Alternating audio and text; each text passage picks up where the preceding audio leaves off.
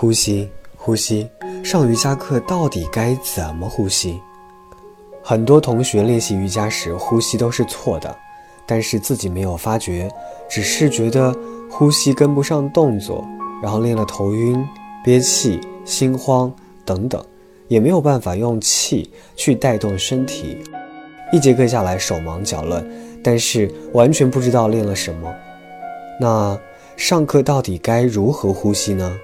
笼统的说，是自由的呼吸。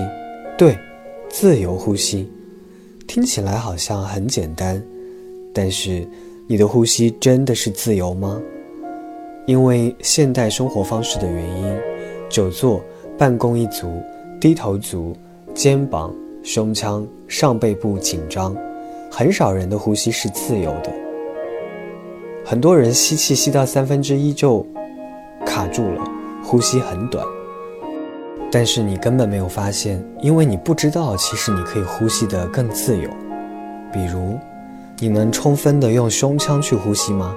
来做个简单的测验，把双手放在肋骨两侧，是肋骨两侧，不要放在下侧哦。然后饱满的吸气，你的肋骨可以向两侧去推你的手掌吗？如果你做不到，很正常，大部分人是不行的。有些人习惯了腹式呼吸，把气息带到腹部，肋骨纹丝不动。但是肺是在胸腔里，被肋骨包裹着。当你想要把气息饱满的带到肺部，胸腔是要扩张才有空间给肺部的，肋骨是要向外去扩张的。其次，你能充分的用腹部去呼吸吗？再来做个简单的测验，双手放在腹部。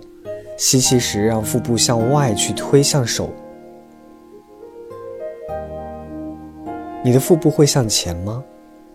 当吸气的时候，在腹腔和胸腔之间的横膈膜会向下沉，腹腔的空间就会缩小，器官会被挤压，腹部就会向外轻轻地鼓起来。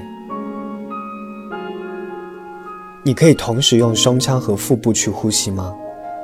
有些人的呼吸模式主要是胸腔呼吸，有些人是腹部呼吸。那么，你可以同时用腹部和胸腔去呼吸吗？如果同时都能够做到呢，就叫做完全式呼吸。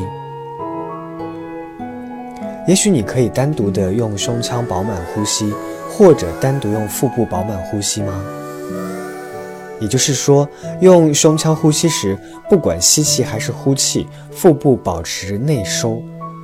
呼气时腹部向内收是比较容易的，但是吸气的时候，你可以控制腹部向内收吗？前面说到，当你吸气，如果没有控制，横膈膜是会自然下沉的，腹部空间挤压，腹部就会轻轻的鼓起。如果这个时候要保持向内收，就要启动腹部力量，同时又要放开肋骨自然向外扩张。也就是说，用腹部呼吸时，保持肋骨以上尽量不动，胸腔不起伏，这个也需要很强的控制力。如果你也可以自由地做到以上几种方式，那么你的呼吸才算是自由的、饱满的。最终如何才能将呼吸变得自由呢？两个方式建议：一，通过体式打开身体。比如肩膀、胸腔、上背部、腹部，才能让你的呼吸更加的顺畅。每天的练习，有意识在一些简单的体式中去练习呼吸，不要被那些很难的动作带着跑，完全忘掉。二、呼吸法练习，简易做，在有意识的去延长呼吸，把气息饱满的带到胸、肋骨、腹部。首先去感觉到你的呼吸是舒服的、自由的，再慢慢的、逐渐去寻找到饱满的呼吸的感觉。如何把这些呼吸方式用到课堂里呢？如果是流动性的、节奏感比较强的瑜伽练习，比如流瑜伽、阿斯汤加等等，要保持腹部内收，把气息带到肋骨、带到后背上去。